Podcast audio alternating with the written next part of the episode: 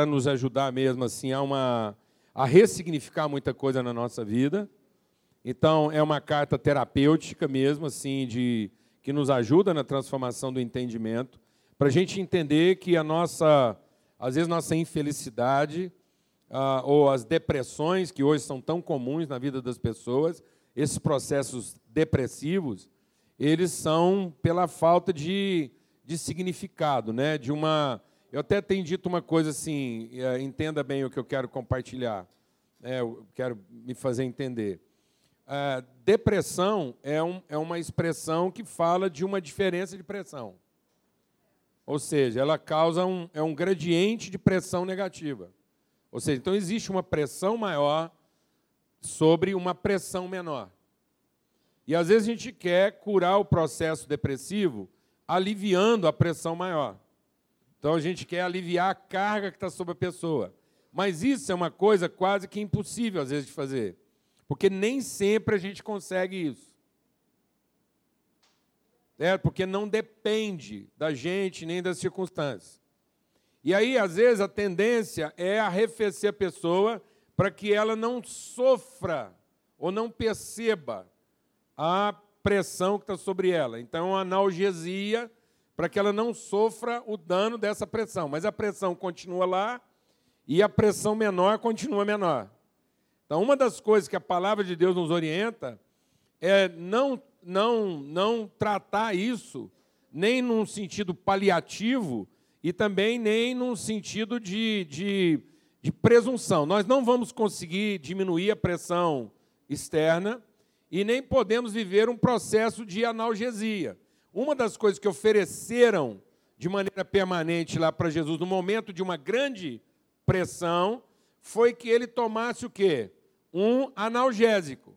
Nada contra os analgésicos. Eu preciso entender que muitas vezes essas medicações que vão nos arrefecendo, elas são paliativas. Elas são uma forma paliativa de amenizar o dano, mas elas não são necessariamente curativas. Então, uma das coisas que Jesus fez foi aumentar a pressão interna. Então, muitas vezes nós estamos sofrendo uma depressão porque a pressão interna não está sendo trabalhada naquilo que é a sua verdadeiro potencial, que é a, a, a vida que jorra de dentro de nós. Então, muitas vezes o processo depressivo se agrava porque ele é alimentado pela expectativa do que eu vou receber e não pela tratativa da convicção do que eu tenho para oferecer. É muito comum, diante de um processo grave, a gente se vitimizar da pressão que está sofrendo em lugar de tomar uma ação positiva da pressão que nós podemos oferecer. Então Jesus tratou com a mulher samaritana que tinha várias razões depressivas. Ela sofria pressão em todas as áreas: religiosa, espiritual, profissional, relacional. A família dela não estava bem, ela já estava no sexto casamento, ela tinha uma atividade lá para cuidar da família altamente exaustiva e de pouco rendimento. Tanto que quando Jesus falou de dar água para ela, ela já pensou numa compensação, numa alternativa de rendimento. Corda e balde. Se eu me arrumo uma corda maior e um balde maior, que o meu problema diminui. Então a gente está sempre querendo o quê? Arrefecer. Querer que o mundo nos trate melhor. E eu vou te dizer uma coisa: o mundo daqui para frente sempre vai nos tratar pior. A pressão só vai aumentar.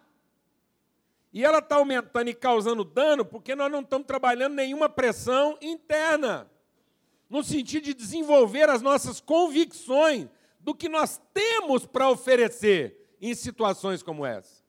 Amém, amados? Amém? E aí Jesus falou assim para a mulher samaritana: se você tivesse mais consciência do que Deus já te deu, você se tornaria uma fonte de águas que salta para a vida eterna. Ou seja, se você tiver mais consciência da forma como Deus já nos abençoou, a pressão interna seria maior e iria virar e inverter o gradiente. Quem estaria deprimido seriam agora aqueles que te oprimem. Salta, jorra de águas que não se esgotam. Então, o que está faltando para nós?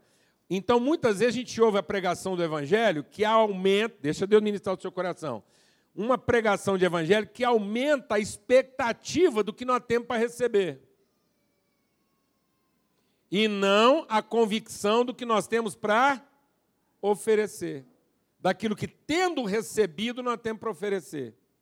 Então, quantas vezes você gasta boa parte da sua espiritualidade como um sacrifício negociado com Deus, de modo que Deus vai compensar o que você está oferecendo para Ele. Quem está entendendo o que estou falando aqui? Isso vai aumentar o seu processo depressivo. Porque Deus quer amadurecer seus filhos pela consciência do que eles podem sacrificar e não pela expectativa de como eles podem ser poupados. Você está ficando mais velho todo dia. Você está esperando uma vida mais fácil ou mais difícil para você na medida que. Seja honesto. Explicar uma coisa. Se você espera que na medida que você for passando o tempo, você tem que procurar situações mais confortáveis, você está envelhecendo. Se você entende que à medida que o tempo passa, você pode assumir situações mais difíceis, você está amadurecendo. Glória a Deus, amados. Pessoas, na medida em que amadurecem, estão preparadas para situações mais desconfortáveis. Glória a Deus. Pessoas envelhecidas estão sempre à procura de condições. Pessoas amadurecidas podem assumir risco maior. Pessoas envelhecidas não querem mais assumir. Deus não quer que você envelheça. Deus quer que você amadureça. Porque ainda que o meu homem exterior se corrompa, o meu homem interior se renova. Então Deus trabalha no sentido inverso da mentalidade humana. A mentalidade humana é anticristo. Você quer mais conforto na medida em que você fica mais velho. E o sentido de Cristo é o contrário. Você quer mais desafios e mais riscos na medida em que você vai amadurecendo. Glória a Deus, amado. Pode ouvir uma. Glória a Deus.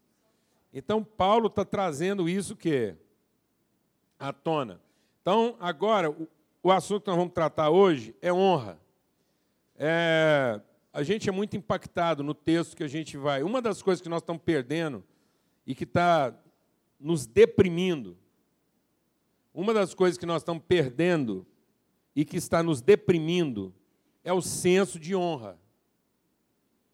O que, é honra? O que, que nós devemos honrar na vida? O que, que é honrável? O que, que é digno de honra? O que, que você prestigia? O que, que tem prestígio na sua vida? Que tipo de pessoa você tem como modelo da sua vida? Referência. Então, quando você fala assim, ó, tá aí uma pessoa que me inspira. Eu, eu, eu tenho algumas pessoas na minha vida que me inspiram. Amém? Então, a gente queria falar um pouco hoje sobre homens e mulheres de honra. E hoje a gente vai mais fazer pergunta do que qualquer outra coisa, tá bom? Então, hoje Paulo vai falar conosco aí em Filipenses, homens. E para ser politicamente correto, para não deixar nenhuma dúvida, a gente podia escrever só assim. Mas, para não ter dúvida, sentir assim, sofrendo um bullying, Tá bom, amados? Pronto. Aí, ó. Alguma dúvida aí, irmãos? Não. Então tá bom.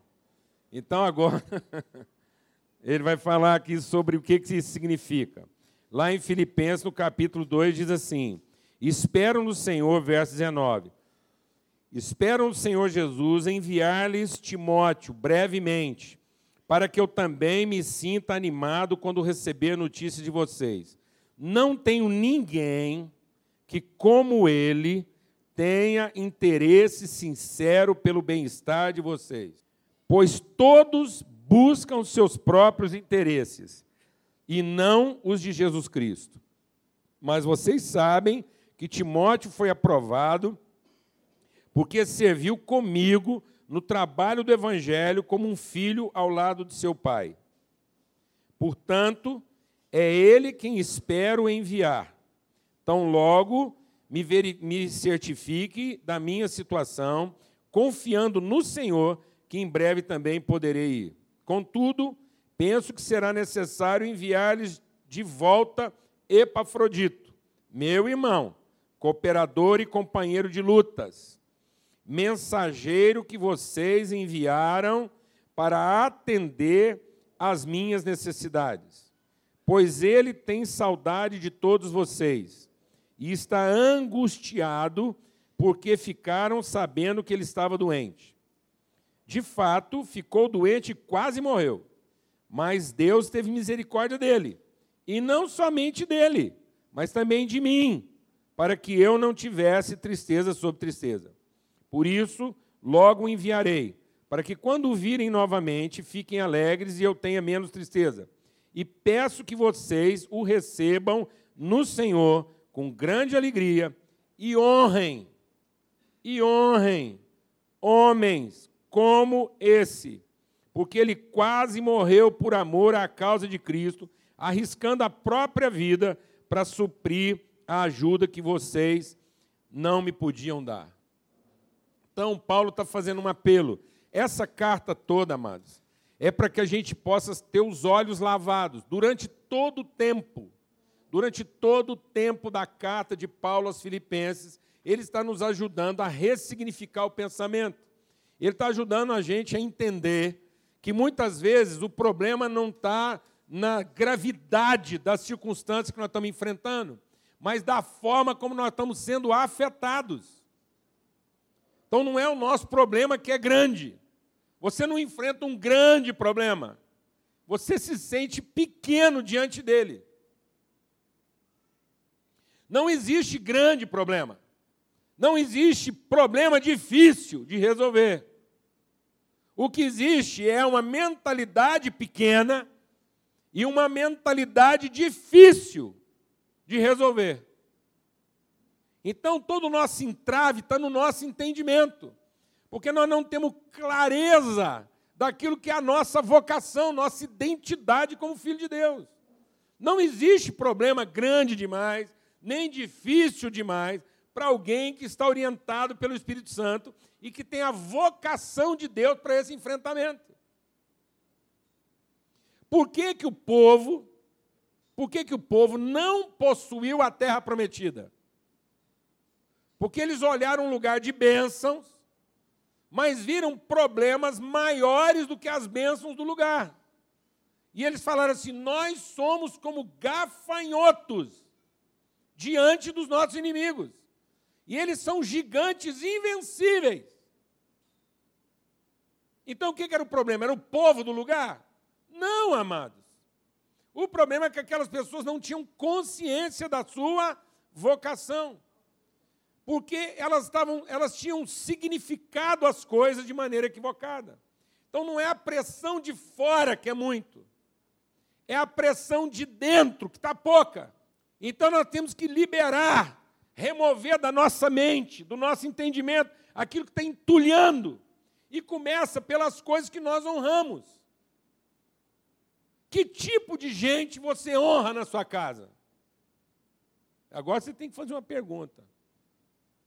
Quando você se organiza para receber alguém, quais os parâmetros que você tem para, para o seu sacrifício de receber essas pessoas? Você se organiza, se prepara, põe sua melhor roupa, prepara o melhor jantar para receber uma pessoa de honra ou para receber uma pessoa poderosa? Eu vou te perguntar de novo, porque às vezes você fica descabelado e fica lá gastando dinheiro que você não tem para paricar uma pessoa poderosa ou para servir uma pessoa honrada. Porque eu conheço gente que faz as tripas coração, gasta o dinheiro que não tem para ser reconhecido por gente poderosa e não para honrar pessoas de valores. Eu conheço gente que explora uma pessoa honrada para servir uma pessoa poderosa. E isso está acabando com a nossa cabeça. A gente não está percebendo que isso está nos tornando pessoas o quê? Doentias. Perturbada. Amados, isso não condiz com a nossa identidade. Então nós estamos, no fundo, é vivendo uma crise de identidade. Na medida em que você se curva e você paparica, uma pessoa que é poderosa. Então, o que, que, o que, que Tiago diz? Tiago diz assim: se uma pessoa chegar no meio de vocês carregando joias de ouro e carregando ornamentos e toda empoderada, o que, que você faz? Você pede para ela sentar no primeiro lugar? E se chegar uma pessoa simples, despojada, o que, que você faz? Você manda ela sentar em qualquer lugar? Então, quais têm sido os nossos critérios de avaliação? O que, que nós estamos balizando? Qual é o balizamento da nossa vida? É isso que Paulo está dizendo aqui agora. Ele está dizendo o seguinte: aprenda a honrar homens e mulheres. Aprenda a definir na sua vida o que, que são homens e mulheres de honra. O que, que é honrável. O que, que é digno. A que, que é que nós estamos atribuindo dignidade.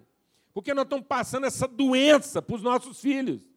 Nós estamos ensinando nossos filhos a cobiçar o poder e não a identificar a honra.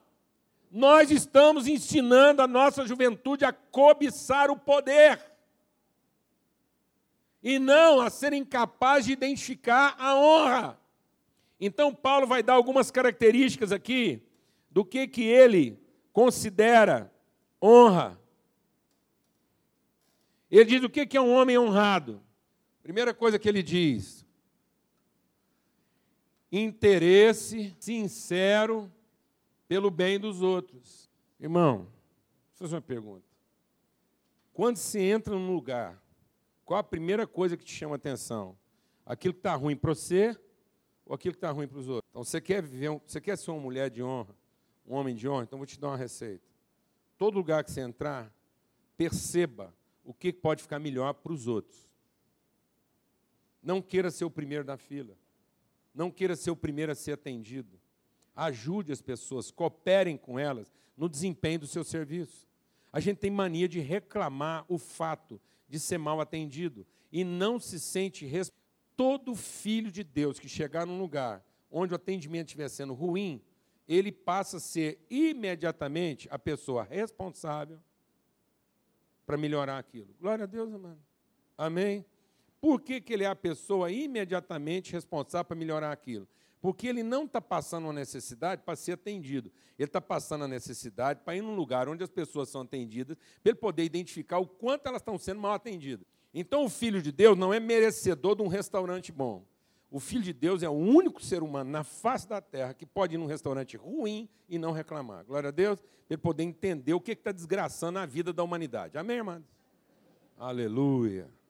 Então, o filho de Deus, ele não é merecedor de ser bem atendido num hospital. O filho de Deus, ele é aquela pessoa que, quando fica doente, é para ele ir num hospital, para ele poder perceber como as pessoas podem ser melhor atendidas. Nós somos o padrão. É a gente que diz se a coisa está no prumo ou não. Glória a Deus, irmão. Aleluia. Então não reclame. Glória a Deus. Que o seu interesse seja sincero. Mas o que, que a gente faz? O nosso interesse é sempre dissimulado. É sempre corrompido. Porque a gente só revela interesse por alguma coisa na medida em que aquilo nos. Irmão, quero te falar uma coisa. Nós temos por responsabilidade intrínseca, como filho de Deus, deixar qualquer lugar por onde nós passamos melhor do que nós encontramos. As pessoas têm que estar melhor, o lugar tem que estar melhor, o ambiente tem que estar melhor. Nós temos que deixar luz, esperança, dignidade, respeito, todo lugar que você passar. Você encontrou com a caixa do supermercado, até ela encontrar você, o dia dela estava de um jeito. Ela encontrou você, por que particular, e sabia nome, mas já que eu não conheço, glória a Deus, amado. Aleluia. Quer ser uma pessoa de honra? Então comece a revelar o que? Interesse sincero pelo bem. Você está lá na fila do supermercado. O trem está complicado, não reclama, instrumentaliza. Glória a Deus, amado. Você está numa fila de banco, aquilo está uma desgraceira. Deus misericórdia. Que porta do inferno é o serviço bancário no Brasil? O povo ganha uma fortuna e trata o cliente naquela condição. Aí você chega na fila do banco, você transforma aquilo. Aquilo as pessoas estão na porta do inferno. Graceira. Não, irmão, enquanto ele ainda não entrou, fala de coisa difícil da vida. Não seja alguém que piora, seja. Ele diz o quê? Ele diz também o quê? Que homem de honra são o quê? É, cooperadores, companheiros. De que, amado? De pescaria, de piquenique. Não, amado. De luta. Vai pescar? Chama alguém que está precisando. Vai lutar? Me chama. Amém, meu irmão? Glória a Deus. Não se iluda. Às vezes você reclama, às vezes eu, eu quero confessar. Não se iluda. Não se iluda. Serão lembrados e cooperadores. Que você seja a pessoa mais lembrada quando ninguém mais. Glória a Deus, amado. Quando todo mundo tiver esquecido de todo mundo, que as pessoas se lembrem de você. Você quer ser uma pessoa de honra? Então é o seguinte: pessoas de honra são chamadas para a luta. E Paulo está dizendo: honrem o Epafrodito. Sabe por quê? Porque o Epafrodito é companheiro e cooperador de luta. É isso que nós honramos, amados. O que, que nós estamos honrando hoje, amado? Para quem que você está preparando jantares? Quem que você tem alta conta na sua vida? Para quem que você anda rasgando elogios não sinceros? Para pessoas poderosas? Para pessoas que podem melhorar alguma coisa para você? Para pessoas que podem te favorecer em alguma circunstância? Ou para aquelas pessoas que de fato são seus companheiros de luta? É por isso que eu digo: às vezes você tem uma pessoa lá trabalhando com você que é sua companheira de luta oferece para você muito mais do que o salário mínimo que a gente paga para ela. E, no entanto, muitas vezes a gente baba, gasta fortunas em presentes, em regalias, para pessoas que não precisam disso. E às vezes somos insensíveis para coisas tão pequenas na vida de pessoas que são nossos companheiros de quê? De luta. São seus companheiros de luta.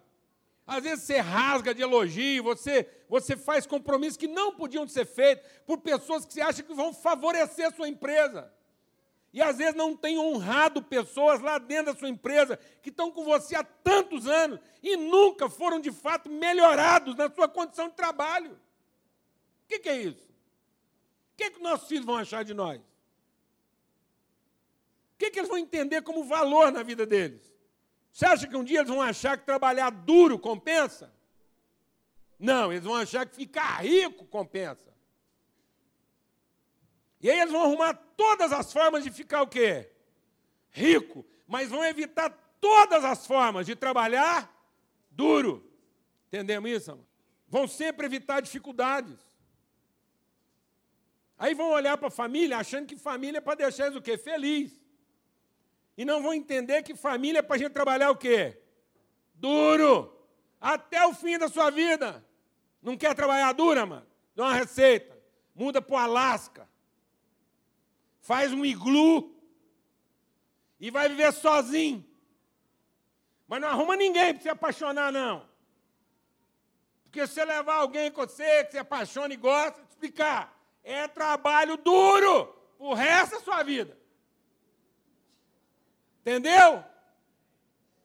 Porque você está lá querendo dormir, lá, sossegado no seu iglu, aí a pessoa que você ama fala assim, parece que tá entrando. Pronto. Pronto, acabou. Acabou o seu iglu. Alguém está entendendo o que eu estou falando aqui ou não?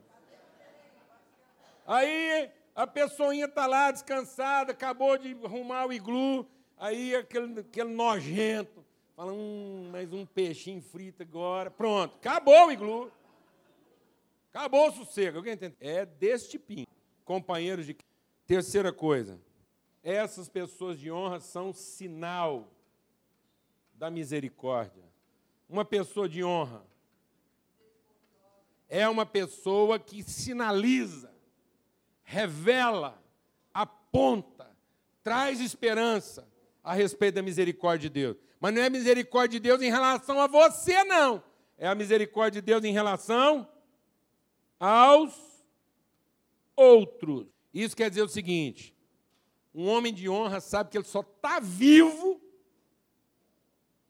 pelo amor que Deus tem pelos, porque o dia que a vida dele não se vir mais para os outros, acabou o sentido. Amém, irmãos? Então deixa, para com essa paranoia do anticristo, esse trem encapetado. Muito bom, é o capeta enfiando. Honra é você falar assim, Deus, obrigado. Eu estou vivo, tenho outro interesse nessa, senão a certeza de que a nossa vida ainda pode significar. Você tem essa consciência. Caso contrário, pessoas que prezam seus próprios interesses, seu próprio benefício e que celebram a bondade de Deus a seu próprio favor, não têm, trocam, negligenciam, desistem. Mas pessoas que têm honra sabem o que é o verdadeiro propósito da sua vida e o propósito é que alguém mais encontre esperança através de você. Em último lugar, homens de honra arriscam, oh Deus, a própria vida. Amados, Paulo diz assim: honrem esse homem, porque um dia ele arriscou a própria vida. Nós precisamos honrar. Nós não podemos continuar. Nós não podemos continuar. Nós não podemos continuar deixando as pessoas que exploram, que roubam, que corrompem, pensarem, porque nós estamos nos corrompendo. Uma pessoa que rouba, uma pessoa que corrompe, uma pessoa que, que, que apodrece os outros, que, que, que, que tira a vida dos outros. Ela chegasse em casa, a gente tinha que falar, senta aí. E quando entrasse na nossa casa alguém que está disposto o quê? A arriscar a própria vida para bem dos outros, que significa esperança na vida dos outros, que é companheiro de luta e que sinceramente se interessa por aquilo que é o bem comum, nós tínhamos que preparar melhor a cadeira. As pessoas precisam, a partir de nós, saber que tipo de coisa e que tipo de realidade merece honra na nossa Quais são os seus exemplos que te inspiram? Você se inspira, você almeja teu poder. Então Paulo diz: esses homens amaram mais. Amém? Quem ama os interesses de Cristo está sempre nos lugares onde ele chega pensando o que é melhor para os outros. Pessoas que honram e respeitam os interesses de Cristo são companheiros de luta. Pessoas que honram os interesses de Cristo e não os seus próprios entendem que a sua vida só tem sentido se ela representa esperança na misericórdia de Deus. Se elas que a sua vida possa lembrar as pessoas que Deus é bom. Possa encher o coração, que você seja lembrado pelos outros, porque que você seja lembrado, porque as pessoas não têm qualquer ambiente que você sempre chega e que isso seja uma inspiração. E por último, como ele diz aqui, hoje tudo que a gente vê e conversa, toda hora que vai falar e não em assunto. E quando a gente não então, hoje em dia, timidez demais entre nós e ousadia de menos. Porque não pensamos, não ensinamos os nossos, ensinamos nossos filhos a evitar, em nome de Jesus.